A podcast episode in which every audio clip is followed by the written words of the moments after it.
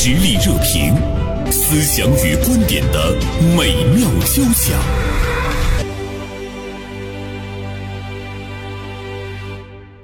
啊，明天呢是六月七号，非常特殊的一个日子。明天高考就开始了啊！一千二百九十一万考生会走上呢属于自己的年轻战场。那在这儿呢，也是祝福所有的考生都能够取得自己最好的成绩。今天，大连晚报名笔视线的执笔人殷杰写了一篇文章，《那些心理安慰剂，你用过几个？你用过几个？到底呢有没有用？我们应不应该有高考前的心理安慰剂？今天我们来开心的聊一聊呢这件事儿。那同时呢，我们请到直播间的呃，还有小凡工作室的呃主理人小凡啊，做客我们的直播间。小凡，中午好。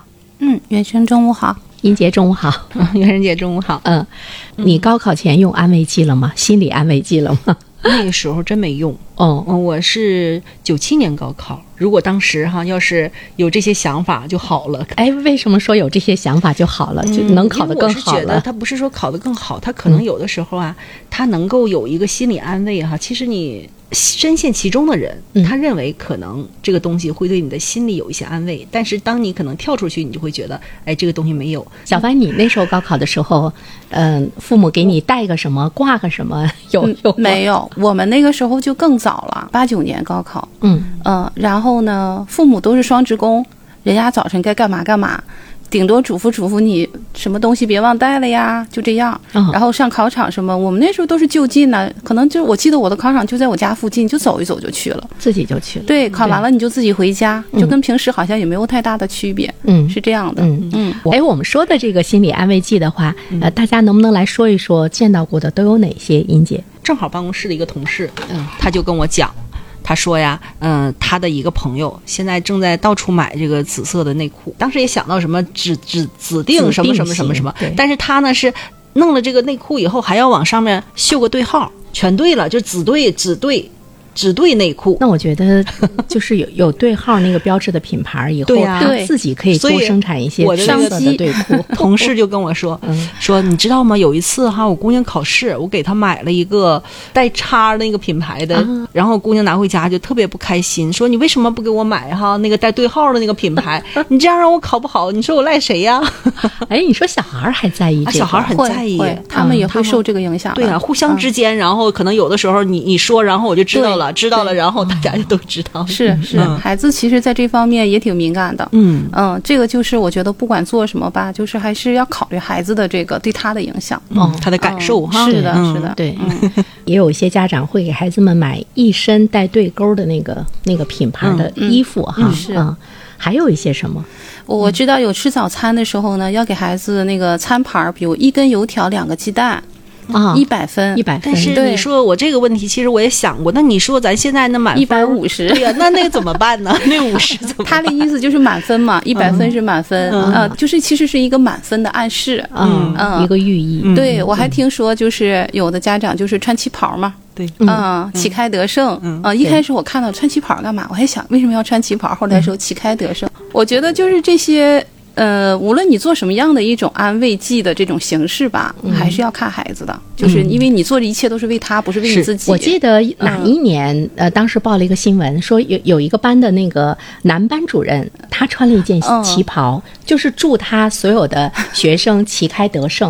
完了，他那个旗袍吧，我记得好像是红色的，他还让孩子们孩子拿剪刀。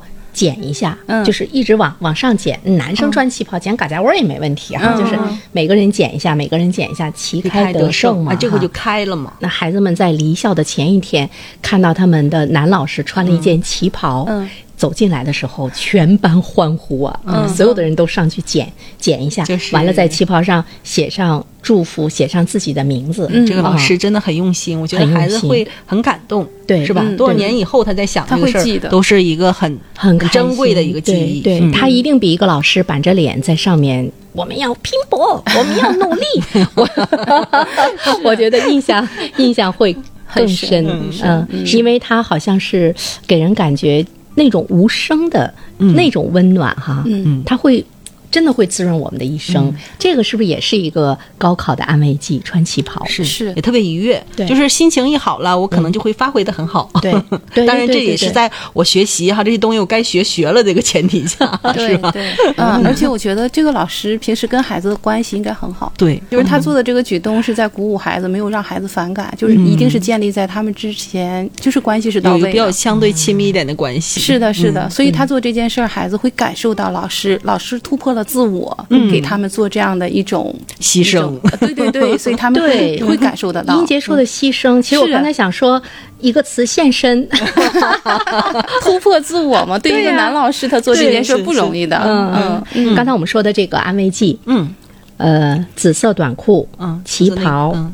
嗯，还有什么？大家还能啊，第一天我要那个穿那个红色开门红，第二天穿绿色一路绿灯，然后第三天我穿那个灰色和黄色，就是辉煌，走向辉煌？走向辉煌。嗯呃，然后呢，就是那个你成绩单拿到手的时候，千万别看，先稳一下，然后这叫稳过。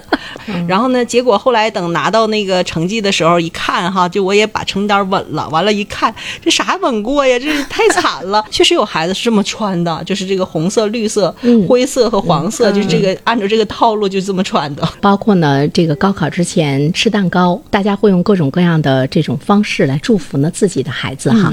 呃，我们看一下呢听友的信息，东方之珠呃发来微信说，呃听过的心理安慰剂，早上起来吃一根油条，两个鸡蛋，寓意呢考一百分。李二娘发来了微信，她说：“主持人好，你们今天的话题不好，讲迷信，我一个七十岁的老人都不愿意听了。”你看，他其实是代表着一些人的那个、那个观点。呃，其实呢，我们不是在宣扬，只是咱来说呢这样的一个社会的现象啊。我们把这种社会的现象呢，一一的举例给大家听。比如说，哎，有这个心理安慰剂，它对高考究竟能不能起到作用呢？这个是我们接下来要说的啊。我们也希望呢，更多的这个呃家长能够呢呃去了解这种所谓的心理安慰剂，它究竟对我们的高考成绩能够起到一些什么样的这个作用？能够起到这个作用？呃，我觉得这个哈，从呃心理暗示这个角度来说，心理暗示呢，它是会给人在无形当中影响到他的一些心态呀、状态呀、情绪。这个在心理学上它是很科学的一种提法，而且它不是才提的，很多年。嗯，但是心理暗示的这个作用呢，真的是分人。你暗示的这个人和被暗示的这个人，你们之间的这个关系，那如果说你俩关系很一般，可能他也很难接受你的暗示。但是暗示的这件事情，其实在很多中高考考前，很多有经验的老师和一些心理方面的这些老师，他都会给孩子做这样的一个调整。其实是不同的形式，可能老师用的是比较专业的方法，对而家长用的是他能够操作的方法。现在我们说，我们要关注人们的一种心理的建设，比如说你去咨询心理心理师，嗯包括呢我们的一些积极向上的口号也好，或者是奋进的一些语言也好，它都是一种心理暗示，是它都是给你力量。是但是呢，什么样的形式我们能够更加的去接受它？其实我们真正的能够高考考出好成绩，是需要我们平时的努力。是这个的话呢，任何人都是不能忽视的哈。嗯呃，比如说我们的家长，无论你在高考这三天，你有一些什么样的祝福，或者是有一些什么样的穿着和打扮，他。对孩子究竟会起到一些什么样的作用？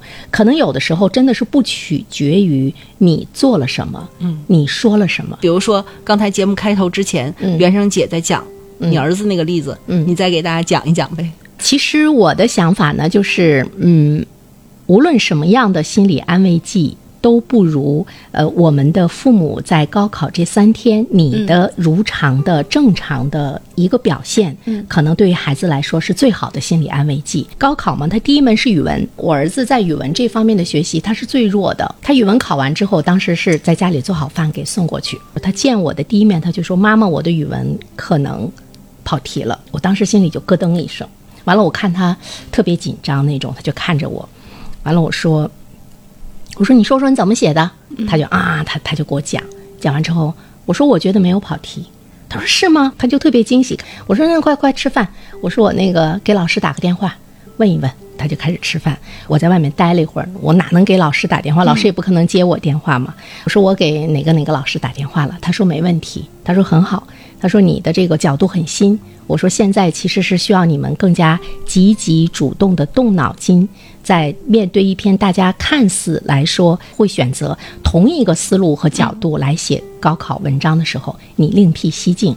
我说说不定能拿高分。嗯，他说啊是这样的吗？他就特别开心。我说是的。我说快吃饭吧，我再上百度查一查，因为现在各个省的高考作文都出来了，应该怎么怎么写。嗯，我就我我上百度查查的时候，其实内心里告诉我说，他的确是写跑题了。嗯，查完之后我说百百度上也说了没有问题，完了他就很开心。吃完饭之后，他就好好的睡了一觉。嗯，睡觉的时候还打了点小呼噜。我想心真大，很放松 很放松。嗯接下来呢就是数学后面的那个考试就是一路高歌了，嗯分儿都考得很好。我说数学考了这个一百四十分，就是后面就是一路高歌了，包括物理化学都是九十多分啊。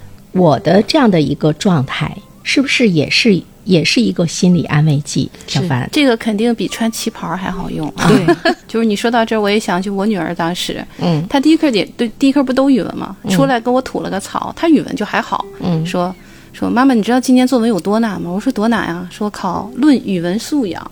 我就笑了，我说语文素养这件事对你来说很轻松，你咋说都行。然后其实她难的学科是数学，然后呢，我当时他考数学之前，我就告诉他，我说你呀就把你会的题答上就行了，咱也不是要考一百五的小孩儿哈，你把你会的答上，然后呢，只要把会的答上了，咱们任务就完成了。他说好，结果他他那年高考，他的数学考的是他高中最好成绩。确实是最好成绩，他其实是平时还是功夫下到了，就是发挥型选手的原因是之前他做了一个努力，另外一个就是考前，我会告诉他就不要要的太多，嗯。你把你能拿的拿到手，我们的任务就完成了。就是有时候你想的越多，你可能拿到的对。越少。你千万别告诉孩子你要超常发挥。就我向来跟我的学生，我都是说，你只要发挥出你平时的水平就可以了。对，嗯，其实呢，我觉得父母的状态、妈妈的状态很重要。很重要。对你呢，就是很正常的面对这件事儿。是当他呃考得好的时候，就是他第一门考得特别好的时候，你当然要鼓励他，同时也说，哎，后面不能粗心大意，要稳要稳。对当他考得不好的时候呢，你真的是要安慰他，而且这种安慰中，其实我们是有一些有一些诀窍，就是你得因为你是他熟悉的人，你知道怎么去安慰他。是对，看今天莲儿娘这位听友，非常感谢你啊，一直关注我们的节目，而且不停的来发来你的这个观点啊。他说他的大外孙去年高考，他们没有这些，只是告诉他不要慌，把心静下来，能考什么样我们都能接受，加油。哎，我觉得他这个特别好其。实其实我觉得就是你能考什么样，我们都能接受。对孩子一下子就对，就放松了其实现在我觉得孩子如果他学习能力是够的话，终身学习他能保持住，嗯，就是他改变自己命运的机会还是很多的。很多。其实我觉得能保持一个终身成长的人，对他的人生最终呢才是可圈可点的。是这样嗯呃，一次高考或者是一次人生的那个成功，你觉得似乎是达到了顶峰，但是人生长着呢。嗯，以独特的观察视角，发现时代的蓬勃力量；以敏锐的内心感知，寻找我们的精神家园。实力热评，名笔与名嘴的实力碰撞。刚才小凡也说到说，呃，这三天家长和这个高考生之间的相处其实是很重要的。对，他走出考场的时候，你跟他说的话，嗯，他能不能接受？说有的时候你可能不说，闭嘴会更好。为什么有一些孩子他能听进家长说的话？为什么有些孩子他听不进去？因为在生活当中吧，呃，因为父母的性格也都不一样，带孩子的方式也是各自不同的。所以说呢，呃，如果你能够去真正的站在孩子的角度替他去想一些事情，或者能够体体谅到他的一些感受，可能你跟孩子之间的这个关系就要近一些。呃，其实说一个最简单的例子，比如说就是我们吧，我们其实比孩子要有理性，对吧？我们其实也能够分出哪些话对我们是好，哪些话是有其他意思的。那么你在接受一个关系一般人的建议和关系很好的人的这个建议上，我们作为成年人，我们即便是知道可能关系一般的那个人也是为我们好，但是接受度肯定不如关系很好的人给我们的建议，这个大家应该有感受的。就是关系很好的人，可能他说的话让你听了很扎心，你也能够接受，呃，但是呢，关系一般的人说完这个话，你可能接受度未必那么高。那实际上，其实父母和孩子的关系，从人世间的角度来讲，他是最亲的。但是，即便是最亲的这种血亲，可能也是因为在日积月累的这个抚养过程当中，跟孩子之间呢，因为各种问题吧。啊，或轻或重，或远或近，说的一些话呢，也会影响到关系。所以说，当这个关系它没有达到一个说和谐的，或者说互相信任度很高的这样一个程度的时候，你说的这个话就会在孩子那边起的作用是不一样的。因为这个，在我自己日常生活当中，真是看了好多这样的家庭。我其实，在跟父母交流的时候，我经常会跟他们说的一句话就是：我说我特别希望你们能像我这样品味到。养育孩子的快乐，但是你会发现，因为人和人真的是不一样。然后有一些父母呢，他望子成龙，他也真是为孩子好，但是往往到最后他会发现，他说的话是没有办法让孩子接受的。这个其实呢，你不能说为人父母他就做的不对，因为他毕竟不是这个专业里的人。有的时候他只是按照他认为对的方式养育了孩子。那这个时候你再跟孩子说一些话，你就会发现很难影响到他。嗯，小凡其实说到了一个关系，是，就是说，如果我们平时跟孩子之间的关系很好，是他很喜欢你，呃，你呢也能够容纳他，嗯，那么在关键的时候，其实你说的话他是信任的，就是特别起作用，他相信你哈。如果平时呢，你跟孩子之间的关系就是比较僵。呃，有的孩子的确是父母能够感觉到，他一见你他就烦你，就是就是我们内心是有感知的哈，但是是跟他在青春的这个特殊的时期有关系。后呢，在这三天中，呃，孩子考出来的时候，你要跟他说一些什么？对，或者是说你怎么样去不说，或者是说你怎么样不要那种特别的突兀。比如说，你平时会叨叨，突然之间这三天，啊，他不吭了，我觉得孩子也觉得很奇怪，是对吧？或者是你你这种还是压力，对，啥不说很别扭。这个度的掌控非常重要，跟你是穿一身红、一身绿、一身什么什么，其实都没有关系。对，如果我们平时跟孩子的关系就不是很融洽的话，那高考这三天。好像是需要格外的注意啊。对，嗯，我就想哈，其实，嗯，为什么你们俩呢？就是袁生姐哈，在对待你儿子当时那个安慰，包括小凡姐刚才在讲的女儿那个在考数学之前，你是怎么跟她说的？我想，之所以你们都能够成功的去，就是激发他们、激励他们，主要是呢，你们可能会设身处地的为他们去着想。很重要一点就是，你一定要设身处地的去为他着想。当你像他这么大的时候。你是希望听什么样的话？你最讨厌听什么样的话？对，或者说我们家长，你要想一下你自己，当你面临着一些这个人生重大时刻的时候，你的心情是什么？比如说你要换一个工作，你去面临着一个面试，嗯啊，比如说你要在人生中做一个特别重大的这样的一个决定，需要你身体力行，你希望周围是什么样的？对，那么其实孩子面临着人生大考的时候，他所期待的就是你所期待的。你不要把你的孩子想象成一个是随时可以去驾驭、可以去支配、按照你的心愿去行使的。他是一个独立的人，对，所以呢，这个自主性我觉得非常重要哈。然后还有一点就是，你还要考虑到孩子的性格可能跟你是不一样的。嗯。就是说白了，你还是要了解孩子的，嗯，就是你说你可能有的话，你听的是你能接受的，但是孩子未必能接受，你要考虑到这个性格的差异，对，嗯嗯，因为孩子和父母未必是一样的，但是我想这个孩子的性格还会遗，还是会遗传父母中的一位，对，会，基本上会会这样的。所以说我们经常说一句话嘛，说你。呃，如果你跟你自己相处不好，嗯嗯，其实呢，你跟你跟谁都相处不好。嗯，如果是说你接纳你自己，其实你你是可以接纳孩子的。其实原生说到根儿上了，这个是可以说是家庭教育的一个最深层次的问题。嗯，就是。父母对孩子的这个期望是不是真正的适合孩子？嗯，你有没有把你自己的希望叠加在他的身上？对，嗯，当你的这个期望值不合适的时候，嗯，关系就会出问题。对，嗯，我们也说嘛，我们期待着孩子考清华、考北大，或者是呃考上这个九八五、二幺幺。那孩子问你一句，说你周围那些人当局长、当处长，嗯，你又又当科学家，你咋没当呢？是啊，你都没考上，为啥要要求我考呢？对呀，对呀，我觉得孩子们发出这样质疑的时候，家长会说，很生小崽子。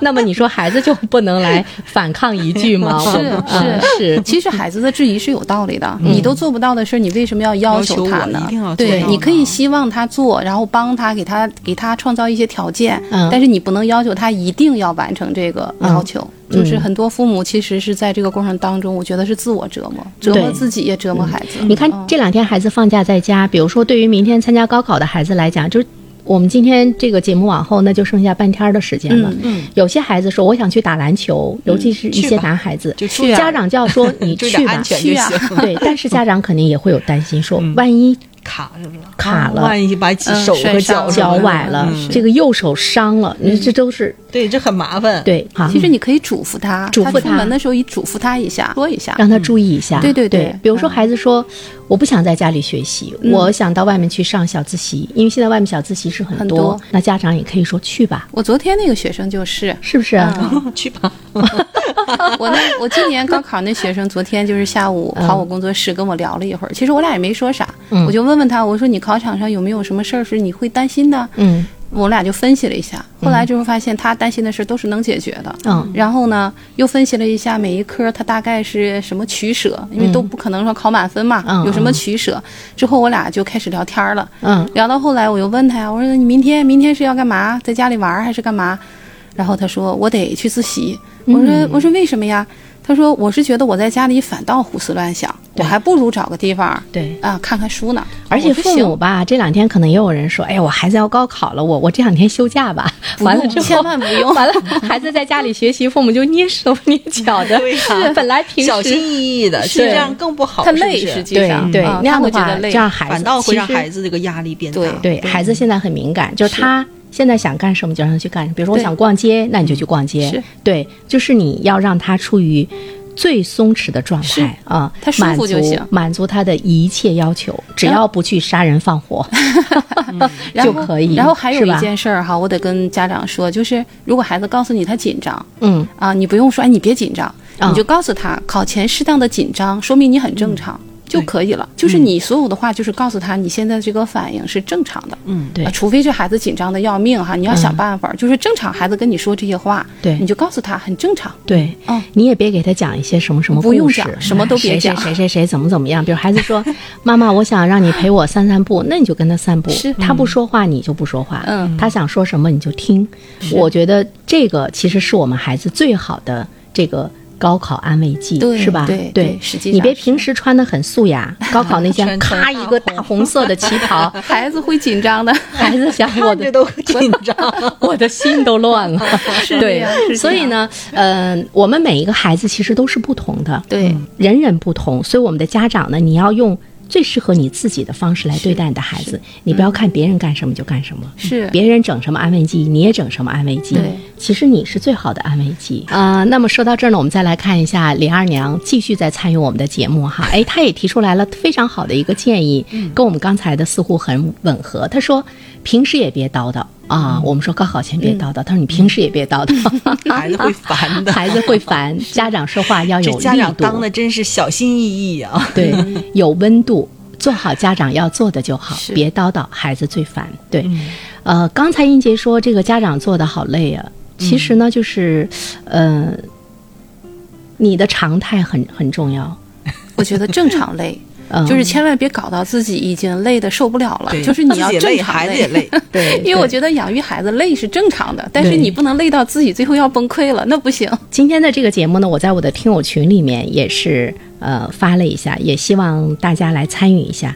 我在这儿说一说呢，呃，听友群里的大家的一些反应哈。有一位艺考的老师，负责孩子们艺考的老师，呃，他叫心情，他说：“精神安慰弥补法合情不合理。”理解不支持，嗯，个体现象可闲话，群体现象要警惕，嗯，哎，他说到了一个群体现象，说的特别好。如果是群体现象都是这样的话，就像李二娘说的，那他的确是是真的是不好了，因为迷信的这样的一个一个风气的弥漫啊。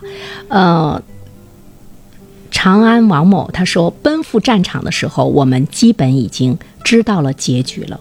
当然，这种做法在某种程度上来说是求一个吉利。我觉得它是一种仪式感。有一些呢，在中国是迷信，在国外它是一个仪式感。他说，呃，作为农民来说，改变命运确实只有高考。嗯所以说呢，他们迎接高考这一天，他是呃非常认真、非常谨慎，而且呢也是非常的这个紧张。另外呢，呃，叫蚂蚁的这位听众朋友他说，呃，这个和上战场前冲锋号壮行酒类似，呃，存在可能就有它的合理性。嗯，医生给病号开安慰剂，你说医生这个合情不合理吗？嗯，他提出来了这样一个问题。另外呢，他说任何事情就是你不要绝对，嗯呃，不要这个过分，嗯，没有绝对的这个理性，过分了呢就不好。另外呢，他提出来一个问题，也想和我们探讨。他说，过年的鞭炮、清明的祭祀都是很正能量，难道我们要废除吗？是。难道我们过年的鞭炮声，我们从它的这个缘起来讲，不就是为了什么？年兽赶走，年兽给把人都给吓跑了。赶走？对，而且呢，我们过年放鞭炮也是希望给我们这一年能够带来大吉大利。对，清明的祭祀，祭祀先人，嗯呃，从理性的角度上来讲，其实他们已经不在这个世界上了。对但是我们家里要祭祀先祖，国家要祭祀先烈，对这些呢都是很正能量的，是难道都要废除吗？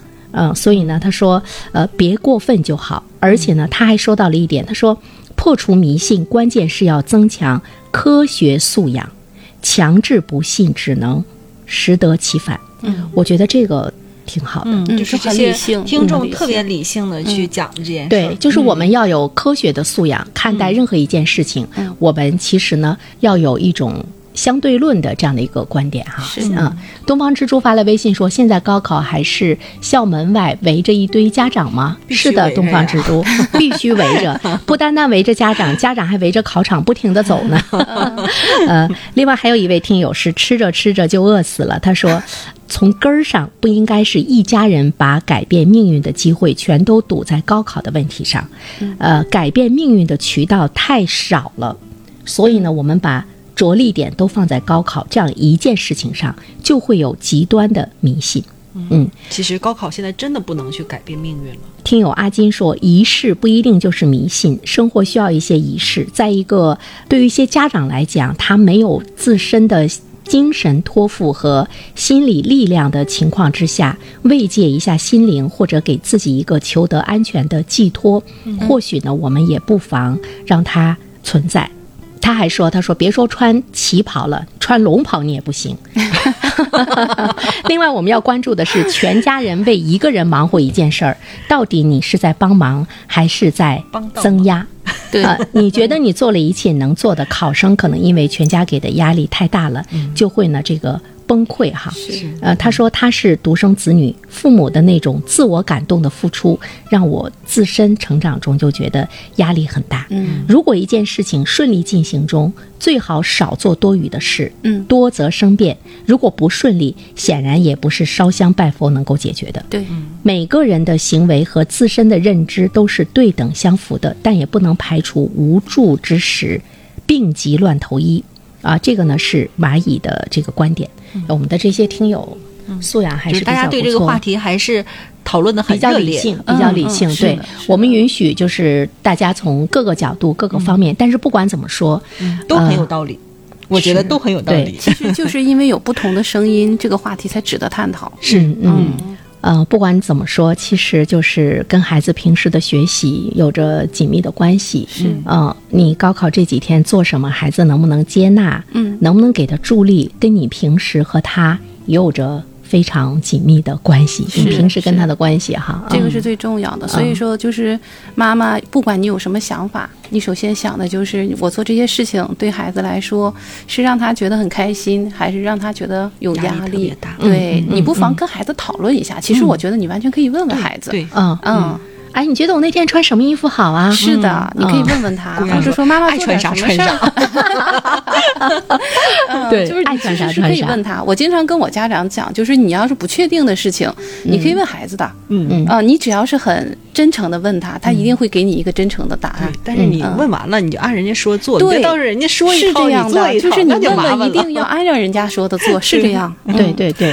呃，其实我们的家长会经常这样的，他问孩子呢，他只是一个口头语，结果呢，他还是我行我素，他其实是个通知，对。对对，通知完了，完了，孩子就会问他说：“你征求我的意见有意义吗？最后不是还是按照你的想法去做了吗？”对，因为时间长了，孩子就不跟你说了，嗯，他会觉得你这个跟我，你咱俩的交流跟我说完也没有用，没有用，是对，这就是呃，李二娘参与我们的。呃，这个节目说的那句话，我们也把它送给所有的听众朋友。嗯，就是平时也别叨叨，孩子会很烦。家长说话要有力度，有温度。对，做好家长要做的就好，别叨叨，孩子最烦。嗯嗯，比如说，你要每天给他做饭吃。嗯呃，我觉得这个对于孩子的健康成长也很重要。对，呃，你光点外卖，你穿个旗袍没没啥没有用的，一点用没有。嗯，最后我们放一首歌吧，成龙的《壮志在我胸》。嗯嗯啊，送给我们收收音机前所有的听众朋友。壮行的感觉，壮行，对，谢谢，谢谢袁生，谢谢。好，再见，嗯，再见，再见。